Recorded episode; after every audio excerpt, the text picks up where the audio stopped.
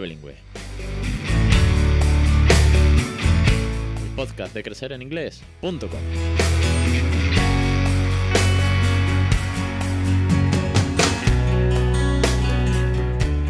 298, el 17 de marzo de 2022. Muy buenas, mi nombre es Alex Perder y esto es Aventura Bilingüe. Ya lo sabréis más que de sobra, pero si te acabas de incorporar hoy, si es tu primer episodio, bienvenido, bienvenida y adelante en, en esta loca aventura, adelante en descubrir todo lo que aquí tenemos, que tenemos un montón de tips, de consejos, de experiencia, de recursos, de ideas y también de entrevistas, entrevistas con familias, con docentes, con catedráticos, con científicos incluso, para al fin y al cabo hablar de la segunda lengua, del inglés, del bilingüismo, de la educación bilingüe, de todo lo que tenga que ver con este loco proyecto, esta loca aventura de que nuestros peques se hagan bilingües, mayor o menor medida, cada uno a su ritmo, cada uno a su forma, pero sumando muchas horas. Así que bienvenidos una semana más.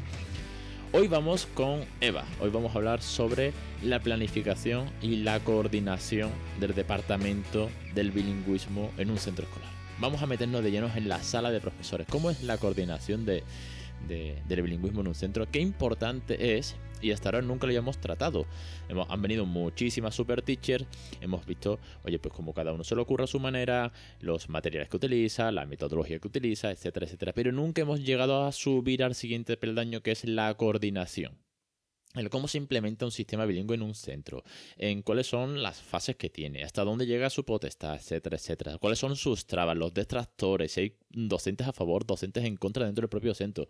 Esto da para mucho, así que tenemos un podcast muy, muy chulo con Eva que nos va a contar toda esta experiencia.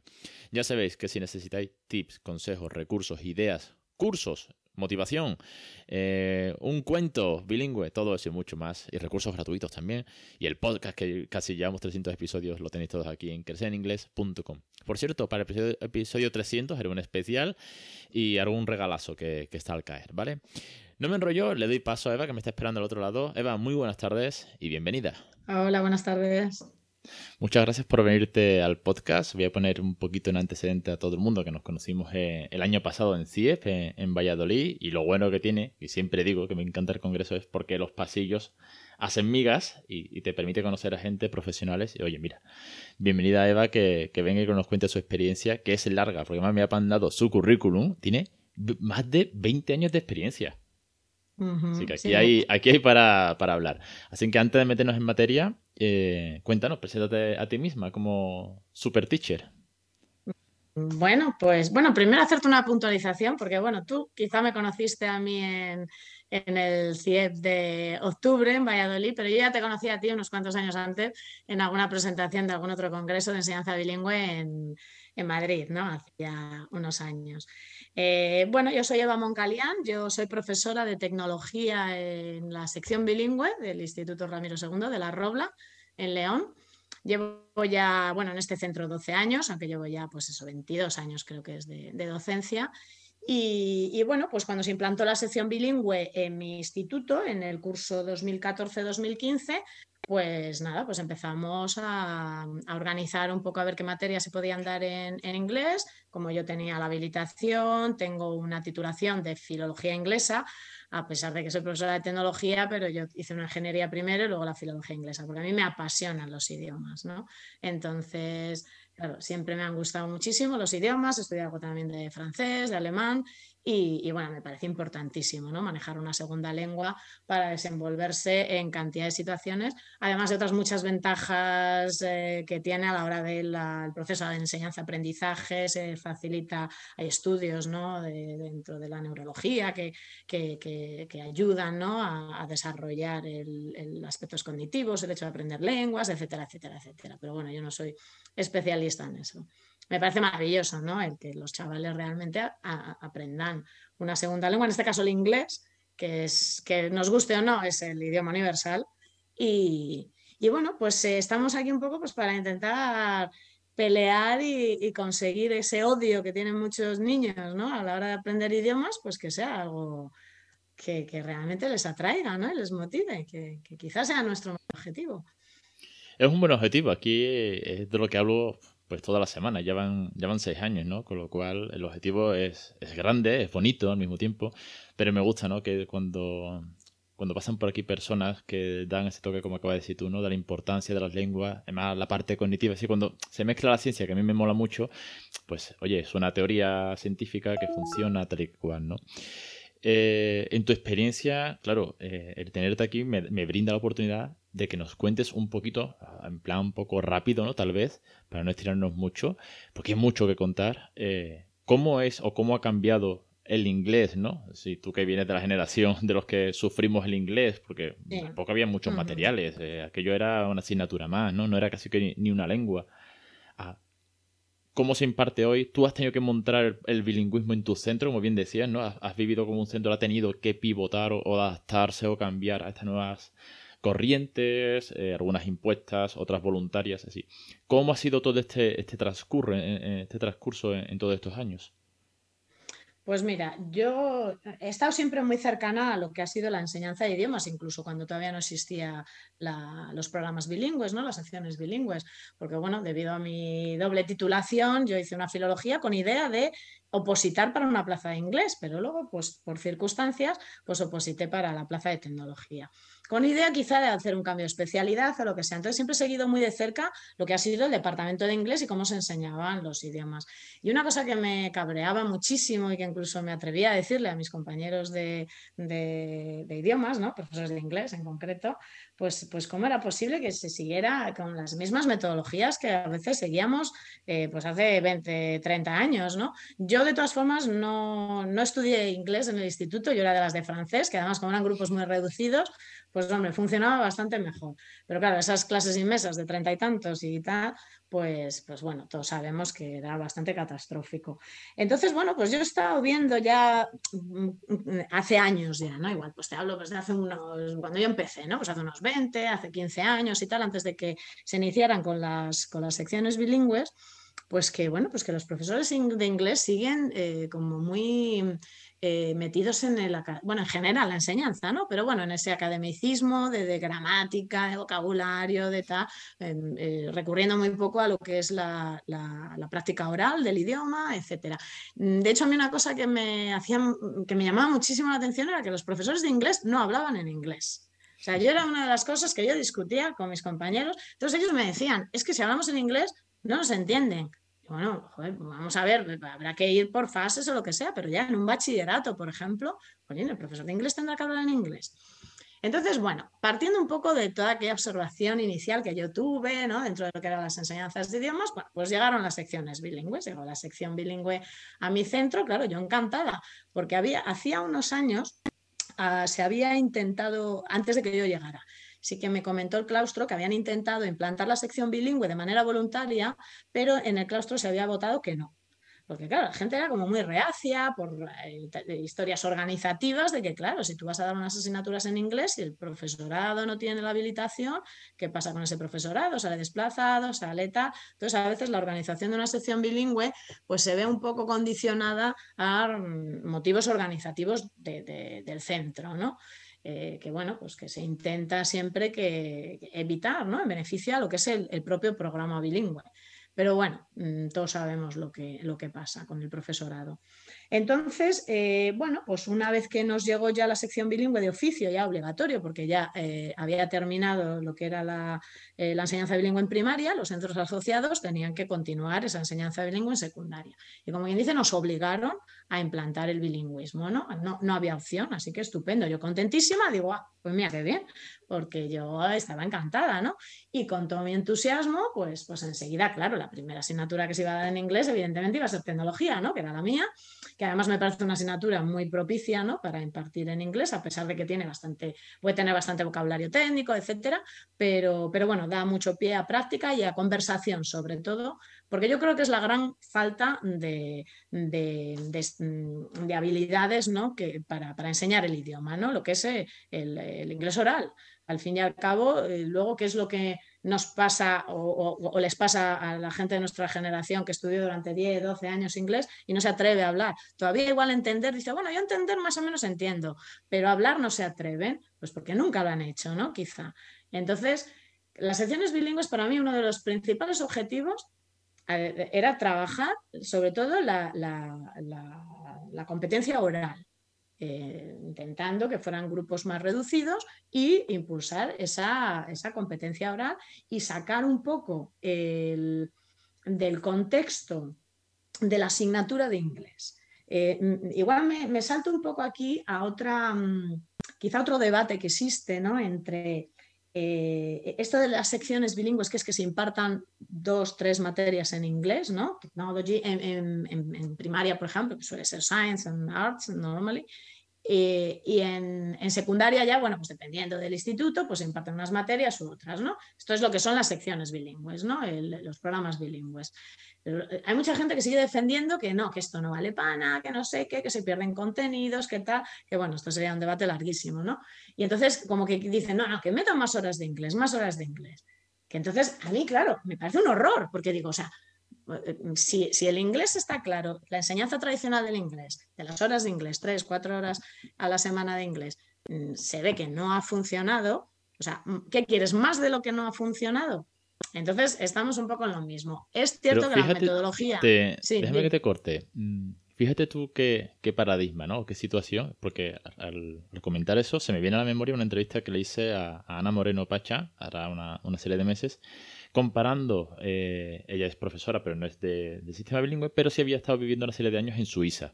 ¿no? Y refresco aquí la entrevista para, para que le echéis un vistazo.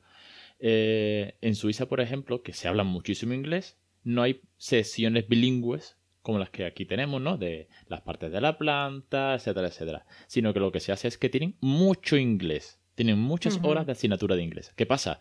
Que igual el método, las formas, la producción oral no tiene nada que ver, vamos, casi que pondría mano en el fuego con lo que aquí se está haciendo. O sea, si vas a meter mucho inglés porque vas a conseguir una conversación dinámica y tú y metes mucha gramática, metes mucho mm. vocabulario, pero metes mucho oral. tú, si tú quieres un, ambiente de verdad de, de, una segunda lengua, vale. Pero si vas a meter muchas horas, como tú estabas diciendo ahora, ¿no? Muchas horas de más de lo mismo, pues seguiremos teniendo, como todos los que hemos pasado desde los 80 o antes, pues que llevamos o hemos estado 10, 15 años estudiando inglés una vez tras otra en academias aparte por la tarde y seguías con la misma eh, el mismo fallo casi, ¿no? Eh, por regla general, que, que me da vergüenza hablar, que no sé cuando la pregunta no sé poner el verbo to be bien en la pregunta o no sé si es do o es das. Este, este tipo de fallos a la hora de producir, que luego a lo mejor en el examen sí haces bien, porque claro, como el examen te lo sabes, casi como el teórico del coche, que lo hacías de memoria ya por última. Sí, lo que estás mm. diciendo que es muy académico, muy académico, ¿no? Entonces, hombre, la, metodología de, inglés, incluso en, en la propia materia de inglés, está cambiando, ¿no? Cada vez también el profesorado pues se está formando más pues para que esas metodologías sean en general pues metodologías más activas, de más interacción con el alumno, de más producción por parte del alumno, que no sea simplemente el profesor explica la pasiva, le da una serie de frases a completar frases, a rellenar huecos, a tal, ¿no? Que es un método tradicional. Entonces, que haya un poco de interacción, trabajo por parejas, trabajo con utilizando las nuevas tecnologías, o sea, todo esto es, es vital, ¿no? Producciones de los alumnos. A mí es un poco pues las metodologías activas, que es lo que yo trabajo en mi materia y lo que más o menos pues está intentando extender a la mayoría de las materias. Entonces, en el tema del bilingüismo, eh, entraríamos en lo que es eh, la metodología CLIL, que, probablemente haya salido en muchas ocasiones, ¿no? que es eso, ¿no? es integrar lo que es la materia y, la lengua en un mismo proceso de enseñanza-aprendizaje. Entonces, mm, eh, si volviendo un poco al tema que me comentabas, y, ese detalle que me dices de Suiza, ¿no? que lo que tienen allí son muchas horas de inglés, pues sí, probablemente quizá las metodologías sean distintas y probablemente Suiza también es un país en el que el inglés está igual un poco más... Mm, eh, eh, eh, más expuesto, ¿no? La, gente está más expuesta al inglés. No, estoy segura si en, si en, Suiza se doblan o no se doblan las películas, pero por ejemplo, pues es un detalle importante, ¿no? De países pues, donde tienen bastante más acceso al idioma inglés que, que España, ¿no? En España se dobla todo, tú sales, el alumno sale del colegio y es que no, no tienen nada de inglés. Ahora todavía con los videojuegos y todas estas historias, eh, parece que, hay gente que achaca un poco de mejoría en el inglés de, los adolescentes porque, porque, bueno, pues porque hay juegos, videojuegos, etcétera, que, lo tienen en inglés. Pero bueno, yo sí que quiero creer, y, bueno, hay datos de que la, mejora de los programas de la enseñanza del inglés, tanto la materia como los programas de sección bilingüe, están están dando resultados y algo, bueno, pero, pero que está demostrado. Yo en mi, en mi pequeña práctica, que todavía no he tenido tiempo de hacer estudios realmente eh, con, resultados estadísticos, pero en mi, en mi, pequeña práctica e investigación y, tratamiento con el alumnado, cuando acaban las secciones bilingües, yo hago como una especie de estudio y, y, sí que tengo ese resultado de que los que han estado en las secciones bilingües, las destrezas orales fundamentalmente mejoran. Y sobre todo es lo que dices tú, es de perder el miedo a hablar en inglés, perder la vergüenza a hablar en inglés. Entonces, hay que potenciar eso, el que los alumnos hablen en inglés en, el aula, en la clase de inglés y si además tienes otras asignaturas en las que se está hablando inglés, pues a mí me parece estupendo y me parece mucho más eh, eficiente ¿no? esta, esta modalidad que el tener más horas de inglés, porque así sacas al alumno un poco de lo que es la asignatura. El alumno, un adolescente, te hablo un poco más de secundaria, ¿no? Porque es un poco mi, campo. Pero me imagino que en primaria un niño pues lo ve igual. Eh, el, adolescente o el, o el, crío, el niño, no ve que, cuando va a clase de inglés, él no, percibe que va a aprender un idioma que le va a abrir puertas, que le va a, mm, que es necesario, eh, porque es importantísimo aprender un segundo idioma. No, él va a clase de inglés y ya está, con el, teacher que le haya tocado, que el año que le toca a un teacher que le gusta, genial, porque por lo menos si le cae bien, se lo pasa bien. Y si es un petardo de profesor, pues dirá, Buah, clase de inglés con fulanito, con fulanita, no sé qué. Y es la clase de inglés. Entonces es como más clase de inglés. Y, y el inglés lo ven como, como una cosa en la que hacen frases, en la que hacen no sé qué, en la que vale, que de vez en cuando tienen que hacer una exposición, que lo tiene, pero no deja de ser una asignatura. Entonces, si tú le das más de eso, eh, bueno, pues sigue siendo la asignatura de inglés. A ver si me sigues un poco en este razonamiento, ¿no? Y la gente que me, que me escuche. Sin embargo, si tú resulta que ese idioma ya no solo lo usas en la clase de inglés, sino que también lo usas en la clase de tecnología y también lo usas en la clase de educación física y también lo usas en la clase de sociales y también en la clase de música, resulta que vas allí, coño, pues si este profe también habla en inglés, uy, pero si no estamos en la clase de inglés, uy, a ver si es que resulta que el inglés vale para algo más que para la clase de inglés. ¿Me sigues? Para mí, la clave, la clave, ¿eh? o, donde veo, eh, sí, llámalo clave, es en la palabra que has dicho, el verbo que has pronunciado, que es usar. Es usar. Es que vuelvo a lo mismo y, me repetiré hasta, hasta el infinito. Es que es una lengua. Es que hay que darle uso. Entonces, muy bien, pues en una parte hemos visto la gramática y, y cómo se compone, si es pasiva, si no es pasiva y demás, y luego te vas, pues como bien dice, y, me encanta la idea, ¿eh? me encanta que sea útil, me encanta que sea útil, que te vayas a educación física y el tío te pregunta, el tío, la tía, la profesora, vamos, así en plan llano, ¿vale? Eh, pues que el, que el, profesor o la profesora, pues que te pregunte si estás saltando, si estás cansado, eh, cómo te encuentras, quiero decir, y estamos hablando de una frase, oye, si te pones a correr y ahí tienes que hacer eh, dos vueltas al campo de fútbol, cuando termine te tiene que preguntar, ¿Are you tired? Y es educación física, pero te está haciendo una, una pregunta con el verbo to be en presente, ¿no? Y, no, no, tiene mucha más ciencia, pero la ciencia que hay detrás es el uso. Por lo en valor. Es que si no, se, seguirá siendo una asignatura, como bien decían. Me gusta ese planteamiento, Eva. me gusta mucho. Eso es, yo es que veo un poco ese planteamiento por eso me gusta tanto un poco y, y debato mucho con, sobre todo, profesorado de inglés, eh, en que la solución no está. Yo no la veo. Yo ese caso de Suiza, yo creo que el contexto será distinto y tal. Yo tal y como funciona aquí en España, creo que el más horas de inglés mm, no, no, sería, no sería la solución únicamente, ¿sabes? Hombre, siempre viene bien. Pero claro, luego vendrían problemas organizativos de ¿y qué quitas? Porque claro, indudablemente, si pongo más horas de inglés, tengo que quitar horas de otra asignatura.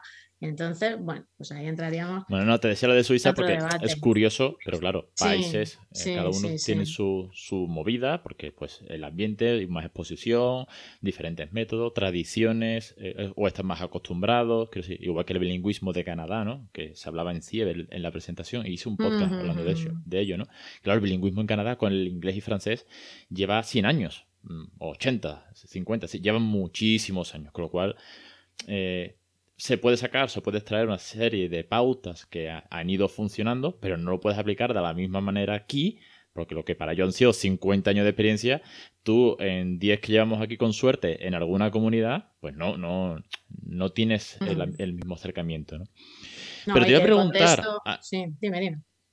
No, te iba a preguntar en cuanto has dicho que hablas con... Y aquí va la segunda parte casi, ¿no? De la entrevista, como te decía al principio de... antes de empezar a grabar cuando hablas con otros profes, con los profes de inglés, eh, cuando hablas con tus compañeros sobre, oye, pues hay que meter metodología o hay que hacer recursos nuevos, hay que trabajar. Claro, y, me venía muy bien cuando me mandaste el currículum y, me quedé pinchado viéndolo lo de, que ya me lo dijiste en CIE, pero que tú eres coordinadora de la sesión bilingüe. Como bien has puesto ahora de manifiesto, tú te has encargado de, poner, cuando esto fue obligatorio, ponerlo en pie. Tú fuiste la primera que tuviste esta sesión. Vale. Mi pregunta viene en relación. ¿Cuál es el trabajo de un coordinador o una coordinadora de una sesión bilingüe? ¿Qué, qué herramientas tiene? ¿Cuál es la responsabilidad? ¿Hasta dónde llega? Eh, ¿Hasta dónde está obligado por la administración o está capado por la, por la administración pública? Eh, y llego hasta aquí y no me dejan hacer más. ¿Y hasta dónde tengo libertad y puedo meter de mi propia cosecha, del claustro que se invente, de que demos libertad, que al final depende de cada persona, que ya lo hemos hablado aquí muchas veces, que misma comunidad, mismo centro, y hay un teacher que hace A y hay un teacher desmotivado que no hace A, no hace nada. Entonces, ¿cuál es el papel de un coordinador de la sesión bilingüe, Eva?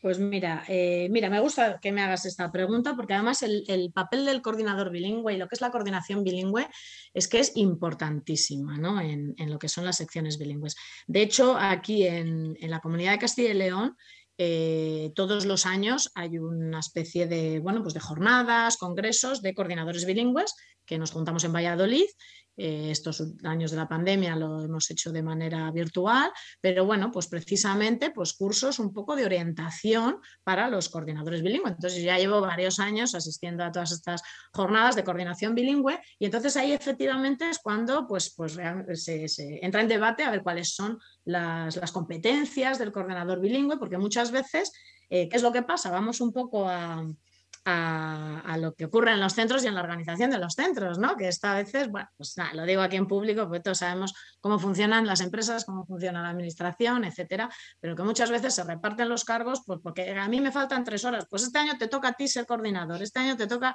a ti ser coordinador, ¿no? Y entonces muchas veces te cae el marrón y ¡ala! Entonces yo, desde que empezó el, el programa bilingüe, eh, no he sido siempre yo mm, nominativamente la coordinadora bilingüe, pero me considero que siempre fui la coordinadora bilingüe, aunque fuera por detrás, porque había gente que tenía que aparecer en el papel, porque es la que tiene la reducción de horas o, lo que sea, pero, pero luego en realidad el trabajo de coordinar es otra cosa, ¿no? O sea, una cosa es el, que, el que aparece el nombre y otra cosa es el que realmente intenta pelear porque la sección bilingüe funcione, ¿no? Y eso es algo pues, que llevo haciendo en mi centro desde el principio y peleando con muchos detractores de, la, enseñanza bilingüe, ¿no? Al principio, eh, algunos más que otros y poco a poco pues ha ido entrando. Mi, mi, propio compañero de departamento sí que me lo dijo, que al principio, pues no, de hecho ya os comenté, ¿no? Que al principio, antes de que yo llegara al centro, se había hecho una votación y la gente no quería pero poco a poco la gente sí que va entrando y va viendo que es algo positivo, ¿no? Porque también nos hemos preocupado pues, de entrar en proyectos europeos, ¿no? Como habrás visto ahí en el currículum, pues hemos coordinado un montón de proyectos Erasmus, eh, pues para precisamente eh, trabajar en la internacionalización del centro y todo eso ha ido unido a, la creación de la sección bilingüe. Entonces, nosotros lo que tenemos en el centro, eh, tenemos reuniones semanales de todos los profesores del departamento de inglés y de, de, las, de, las, asignaturas no lingüísticas que se impartan en inglés. ¿no? En mi centro en concreto, pues es eso, tecnología, música, educación física y, matemáticas, también en algún curso. Y bueno, creo que, nada más. Eh, informática también en cuarto. Pues, eh, entonces tenemos reuniones semanales y entonces lo que tratamos un poco en esas reuniones es, lo primero, coordinar la metodología. Eso es importantísimo. Entonces, eh, de cara a que llegue un profesor nuevo a un centro ¿no? que, pues que se, acaba de habilitar ¿no? en el bilingüismo, pero que no tiene mucha experiencia en enseñanza bilingüe, etcétera, eh, pues, pues que, haya, que haya un equipo que te enseñe un poco y te transmita mm, cómo, cómo se debe, cómo, cómo, trabajamos aquí en este centro y bueno, y en mi caso, pues cómo creo que se debe trabajar, ¿no? Que es eh, utilizando la metodología CLIL, ¿no? Que decimos.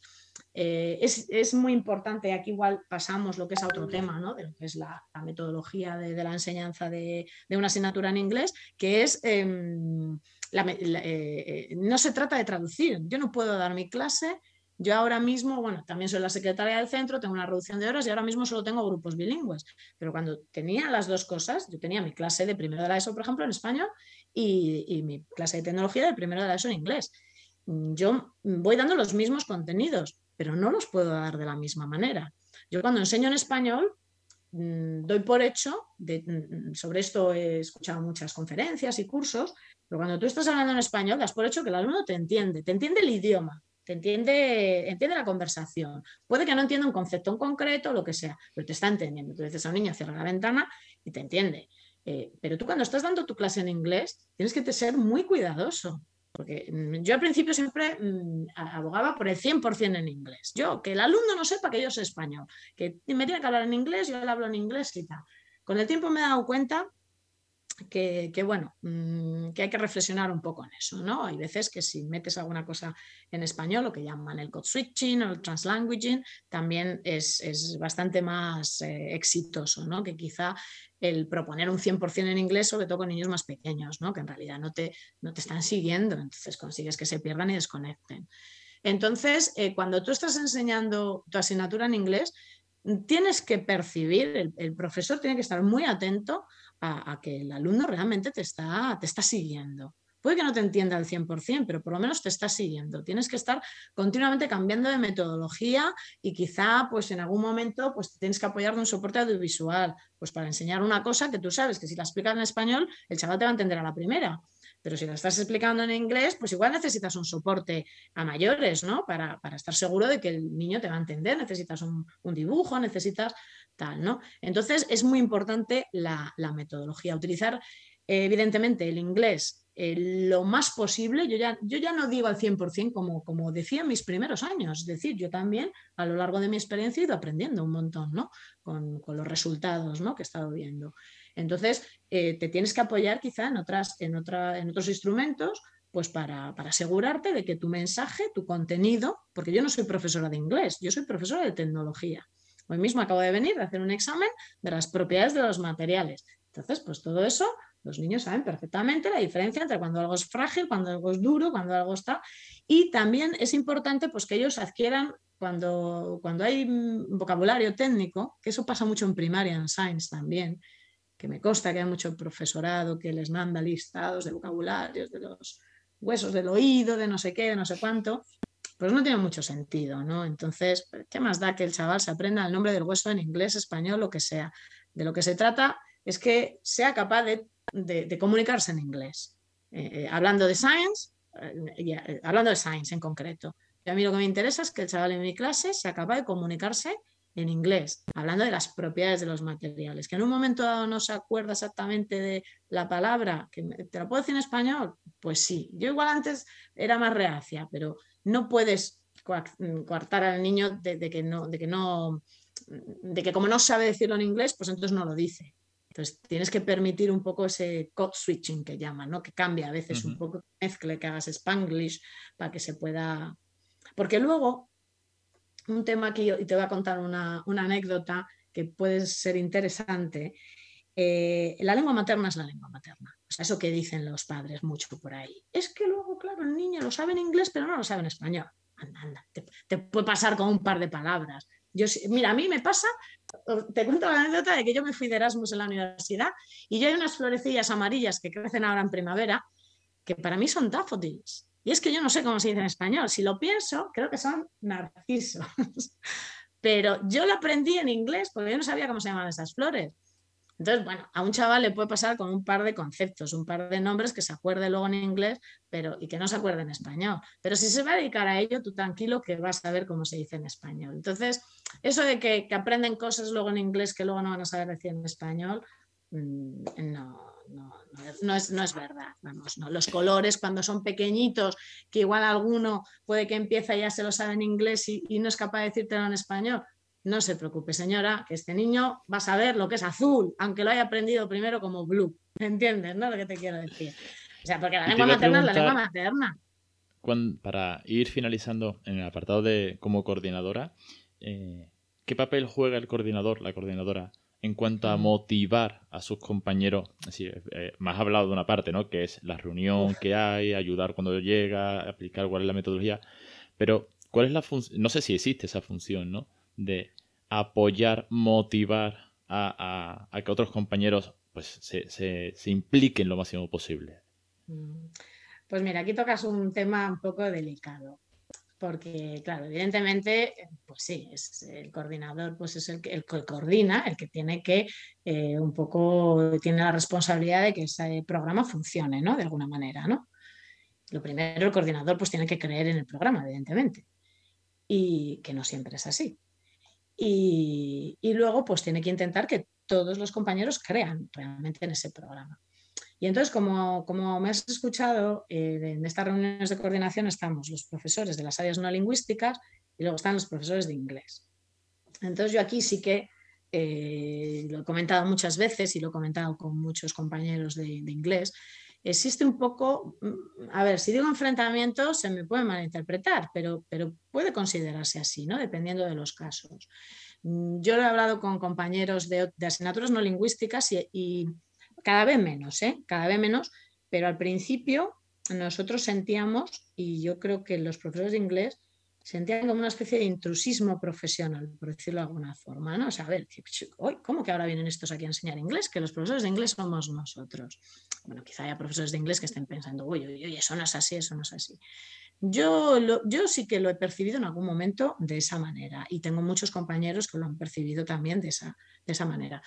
Entonces, eh, la coordinación bilingüe mm, en muchos centros, la mayoría de los centros, la lleva el departamento de inglés, algún profesor de inglés.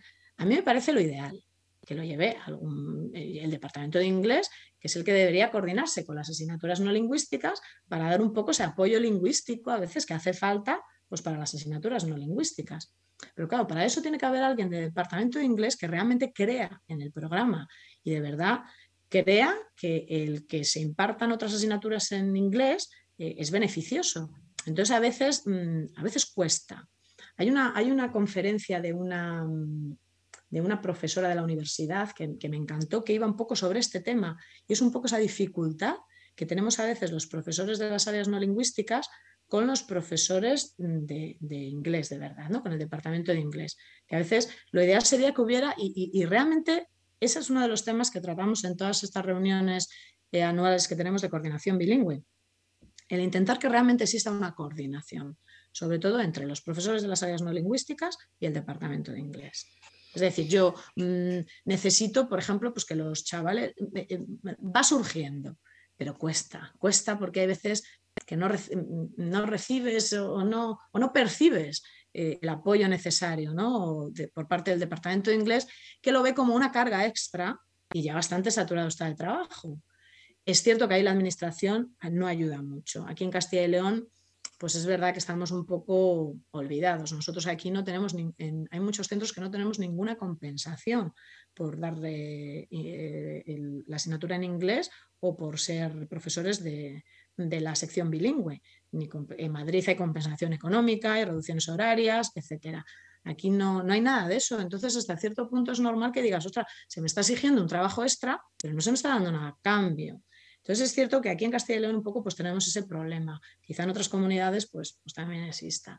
Pero, pero sobre todo el tema es ese, que, que exista colaboración, es muy importante y es una de las labores, yo creo, más interesantes de la coordinación bilingüe, que exista colaboración entre los departamentos no lingüísticos que se imparten las asignaturas en inglés y, los profesores de inglés.